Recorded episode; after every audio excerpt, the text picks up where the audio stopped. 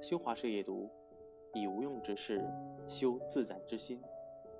不知从什么时候开始，人们做事总是带有很强的目的性。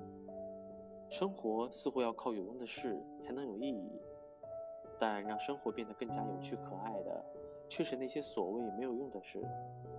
身边有位好友，周末总是很难约他出门。有一次去他家，才知道他一直在鼓捣自己的阳台，空间不大，花鸟鱼虫应有尽有。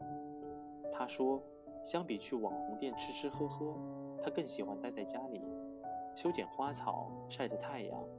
累了喝会儿茶，小日子轻松惬意。这种豁达的生活态度，着实令人羡慕。有些事情或许没有物质层面的意义，却可以给自己的精神世界带来极大的愉悦。这快乐又有趣的生活，才是最大最有价值的收获。人生的价值除了物质，更多体现在精神方面。生命的意义。不应该通过事物的有用或者无用来界定。每个人的生活都是自己的，不用迎合他人的生活，更不用在意他人的评价，过好自己的日子。只要是自己心之向往，便是最有意义的人生。